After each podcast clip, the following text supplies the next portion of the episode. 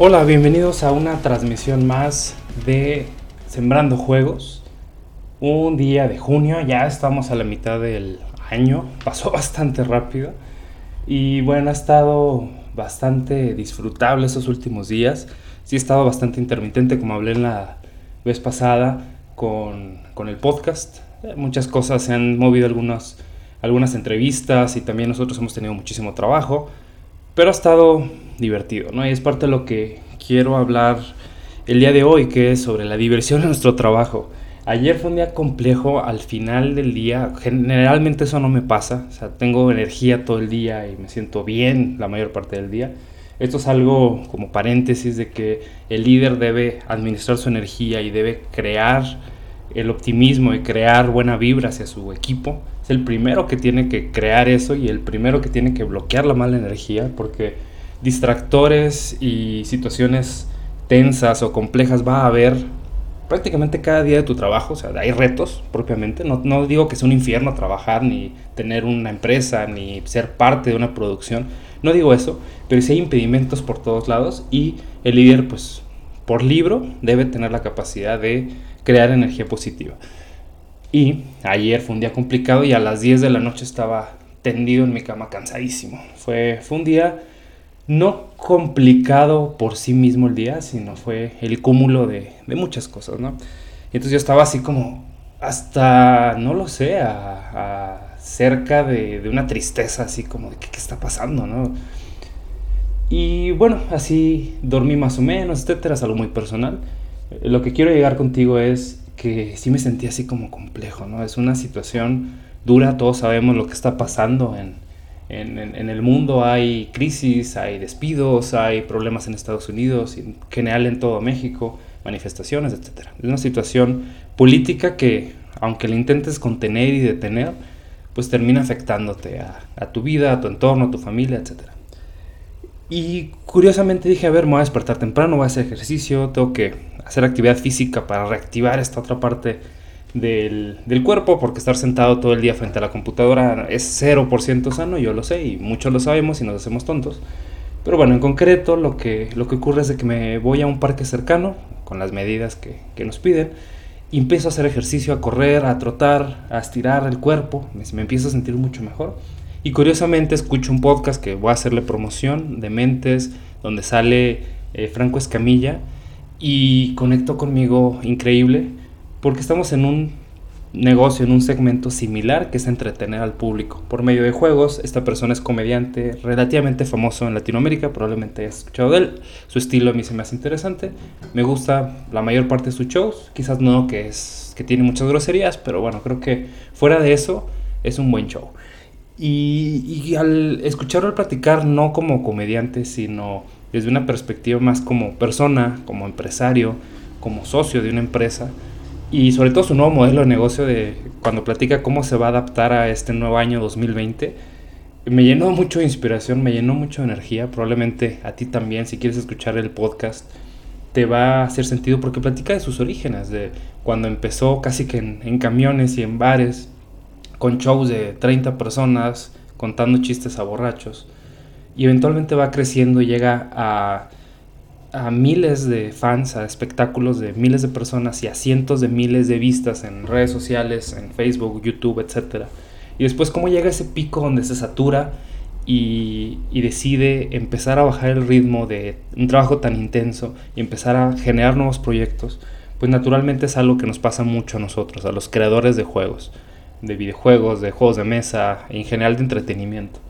Y sí es cierto, hay momentos altos, hay momentos bajos. Platica cómo tuvo episodios de ansiedad y depresión, que es algo que a los líderes seguramente nos va a pasar. Y ya lo hemos platicado anteriormente en estas transmisiones, que si no lo has hecho te invito a que las escuches porque muchos temas ya los hemos discutido y faltan muchos más por platicar contigo. Me llenó mucho de energía, sinceramente, me, y tuve ganas inmediatamente de platicar contigo a través de este podcast definitivamente sí hay un momento duro en, el entorno, en el mundo, en este momento. Y también nosotros como creadores debemos defender nuestro producto, nuestra profesión con esa energía positiva. ¿Qué me pasó ayer de que estaba pensando? Lo típico que ocurre a la mitad de una producción es que esto no tiene tanto sentido, ¿no? Es, es complejo, nos dimos cuenta que el juego que estamos desarrollando le falta mucho todavía, hay retrasos, hay dificultad, la gente empieza a llegar a su tope de capacidad y lo hemos platicado y es un tema de teoría propiamente. Se trata de romper tu capacidad anterior y llegar a la nueva capacidad es muy fácil hablarlo, es muy fácil escribirlo en teoría. Vivirlo es complejo porque vienen muchas emociones. Tenemos miembros del equipo que están pasando por situaciones familiares complejas, no se diga la situación económica. Entonces manejar todo eso es muy bonito decirlo propiamente, pero vivirlo es, es complejo y me lleva a otro podcast. Tienes que saber que a mí me encantan los podcasts, quizás más que el video y hay uno de Santiago Zavala y se me olvidó su hermano Ciedrix, Daniel Zavala creo que se llama, eh, que es Hack. Y ese podcast está muy bueno, desafortunadamente grabaron muy pocos episodios, creo que 20 si no me equivoco. Pero hay uno donde platica en concreto de eso, de por qué es difícil hacer lo que hacemos. Y hablarlo es, es sencillo, ya lo hemos dicho. Es difícil hacer juegos, es difícil vivir de arte, es difícil vivir de tus proyectos, de tu propiedad intelectual. Pero el por qué es difícil de forma racional y qué lo hace difícil de forma emocional es lo que tenemos que pasar por ahí para superarlo. O decidir sobre ello, ¿no? Quizás no quiero pasar sobre esta experiencia tan difícil que incluso me, me rompe mi familia, me rompe mi salud. O quizás sí, o quizás lo voy a hacer de esta otra forma, que es más conservadora, pero me permite disfrutar eh, eh, específicamente la vida. Y es algo que Obviamente ayer tuve esa reflexión, estoy disfrutando esta friega, esta madriza, como decimos popularmente acá en México. Y yo tengo esta dualidad en este momento, y posiblemente te pase a ti también. Disfruto mucho ciertas partes de la producción y no disfruto tanto otras partes. Cierta incertidumbre, cuando hay que pagarle a, a proveedores que no hacen su trabajo, cuando tienes algún problema con algún elemento del equipo que no está dando su máximo y no quiere dar su máximo, pero aún así dice, oye, pues págame. Pero bueno, son situaciones normales, para nada es queja definitivamente. Entonces, a lo que, a lo que llego es disfrutar este momento, decir, quiero vivir esto y estoy disfrutando esta parte técnica que es mi caso o mis partners, estoy disfrutando esta parte comercial de llegar a más gente, de asegurar un, recurso económico, le da mucho valor a esta satisfacción, es lo que hay que perseguir. El lunes platiqué con Víctor Belluccini, que va, a estar en, un episodio, en el siguiente episodio de, de, este podcast, que platica cómo haciendo un juego similar a Guitar Hero, Cumbia Hero, My Music Hero y Trap Hero, está logrando cierto éxito económico, está llegando a cientos de jugadores cada mes. Y también fue una historia inspiradora por un lado y al, otro, y al, al mismo tiempo como triste en nuestro caso, ¿no? no estamos llegando a la misma cantidad de jugadores, las apuestas que estamos haciendo mm, quizás no han dado el mismo resultado y también me pongo a ver hacia atrás y digo, y es que este proyecto empezó en enero la preproducción, en marzo la producción, pues hay un periodo de madurez que se está dando poco a poco y el proyecto no deja de avanzar y no deja de crecer. Y también vemos que el Kickstarter va a lograr quizás la meta corta, la de 10 mil dólares, va en alrededor 5.500 dólares más o menos a la mitad. O sea, la tendencia es que sí se va a llegar la meta pequeña, pero habíamos hecho una meta de 30 mil dólares, la meta grande. Y también digo, 10 mil dólares es una cantidad increíble de dinero para un primer proyecto. Cuando tenemos tasas de fracaso del 95% en algunos, en algunos videojuegos, hay una posibilidad de que nuestro primer proyecto tengamos 10 mil dólares, 200 mil pesos aproximadamente en México. Entonces, balanceas todo eso, las energías de lo bueno, de lo malo, y es lo que quería compartir contigo y quizás es un ejercicio para ti también. ¿Qué estoy logrando? Me estoy rodeando de gente que va a crecer, que va a proponer, de gente que tiene la capacidad de superar estos desafíos, pero al mismo tiempo vivir en un ambiente disfrutable. Porque si estás rodeado de puros impedimentos y pura negatividad, y no te lleva mucho, el costo quizás es muy alto, el costo de oportunidad, y todo lo hemos vivido estás en un ambiente donde sobrevives, das un gran esfuerzo solo por pasarla, quizás no es lo más adecuado.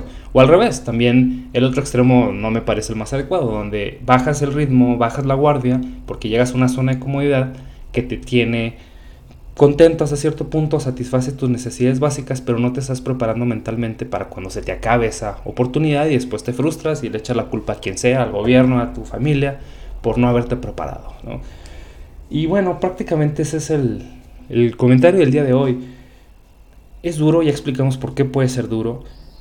A veces sí es un camino un poco solitario, pero también una de las metas es encontrar esa gente, y lo comentan en el podcast donde sale Franco, donde él se rodea de gente valiosa, de su representante, que es bueno para la parte comercial, él es bueno en la parte de creación del producto.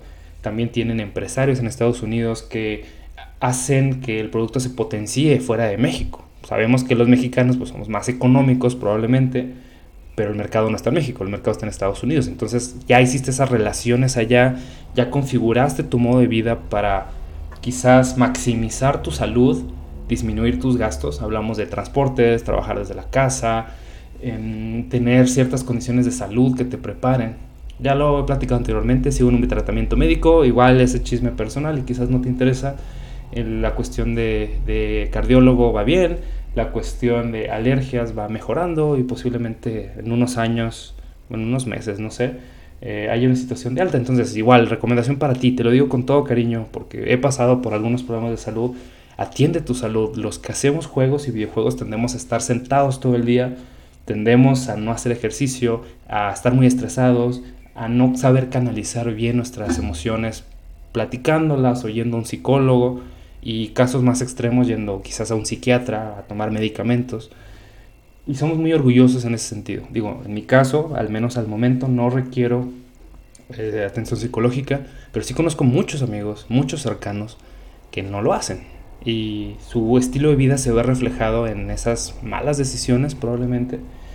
Y al menos en mi caso lo que sí tuve desatendido, ya lo sabes, es la cuestión de salud, la cuestión del ejercicio. Me pidió el médico hacer ejercicio una hora diaria. Para mí es una locura. Cuando venía de, voy a decir, en mis mejores tiempos de secundaria, preparatoria o carrera, hacía tres horas diarias de ejercicio y hoy hago muy poco. Entonces es generar esos nuevos hábitos sanos. Y otros hábitos sanos no solamente son en lo físico, sino también en tus relaciones con el trabajo. ¿Para qué quieres estar creando juegos si no vas a disfrutar eso, no vas a ser creativo, no vas a, a dar la máxima experiencia a tu público? Y es lo que le pasaba a este comediante te sentía mal emocionalmente y empiezas a hacer las cosas por rutina, porque las tienes que hacer, porque tienes un compromiso con tus hijos, con tu pareja, pero no porque tú estés creciendo como persona. Esto es importante. Y otra situación personal, digámoslo así, ha sido muy complicado en cuanto a las relaciones personales. En el medio de desarrollo de juegos me ha sido complicado y puede que totalmente sea mi culpa, o también puede ser el entorno, no lo sé. Pero sí, tener esas relaciones positivas de crecimiento, de empatía, es muy importante. Cada vez estoy más... Mm, no puedo decir estoy más cerca. Con las relaciones que tengo actualmente me siento más conectado con mis partners en Estados Unidos. Y ha habido también altibajos. Ha habido gente, por ejemplo, ciudad donde yo vivo, en las cuales hemos terminado muy peleados, con muy mala vibra, por tonterías. Entonces también rodearse de, de esa gente que te crezca y que tú apoyes a crecerlos porque es dar y dar, no solamente recibir. Eso es algo, una actitud que a mí personalmente me molesta mucho. Cuando usas a la persona, deja de servirte y la tiras, que es algo común que pase, sobre todo en países como en países de Latinoamérica como México, porque es tanta la hambre y la necesidad de subsistir que se aplica la del fin justifica los medios. O sea, si tengo que usar a la gente, imagínate. Entonces también es rodearte de esas personas en las cuales puedes crecer, como esos famosos ambientes tipo Silicon Valley donde decimos, oye, ¿cómo te ayudo? ¿Cómo crecemos juntos? Es duro, es complicado y más viviendo en México. Pero finalmente nosotros tenemos la capacidad de enfocarnos en ese crecimiento que ya he dicho una y otra y otra vez. Entonces, eso es algo importante para cerrar el, el mensaje de hoy hay que seguir con todas las ganas. Espero que este, esta grabación te ayude a seguir creciendo en el proyecto que tú tienes, a seguir teniendo esa energía positiva. Yo estoy muy cargado en este momento de, buena vibra para sacar completamente el juego que tenemos, Minworks, más las distintas producciones que hemos platicado anteriormente como Ericmato, que son escape rooms y juegos de, de enigmas o acertijos, un acertijo semanal, más otras locuras que el laboratorio está haciendo todo el tiempo. Juegos party donde tú disfrutas con amigos, donde ríes con la familia. Cuando estos juegos generan esta emoción y recibimos ese feedback de qué bien está el juego, hace que valga mucho la pena estos meses de dificultad, de no saber cómo lograr tal resultado en la programación o cómo llegar a este público y que el influencer no te haga caso y que la campaña vaya más lenta de lo esperado y que el público se queje de todo. Es lo malo, pero es lo malo para un proceso a llegar a cumplimos la meta, el juego es divertidísimo, los influencers están muy contentos, es la primera producción y el equipo dio ese brinco, etcétera, etcétera, etcétera. Ya te imaginarás todo lo demás. Te dejo, gracias por seguir escuchando el podcast. Recuerda, si llegaste hasta acá, que es muy importante que lo compartas con tus amigos para el crecimiento de, de este canal, que el objetivo es ayudarte a compartir buenas experiencias y que finalmente tú te sientas bien haciendo tu juego compártelo con tus amigos, deja algún comentario en las páginas sembrandojuegos.com, ahí deja un comentario, oye, me gusta, por lo menos un like ayuda y da mucha energía y mucha vibra al equipo que lo produce, a nuestros invitados. Muchas gracias por eso y cuídate, nos vemos muy pronto.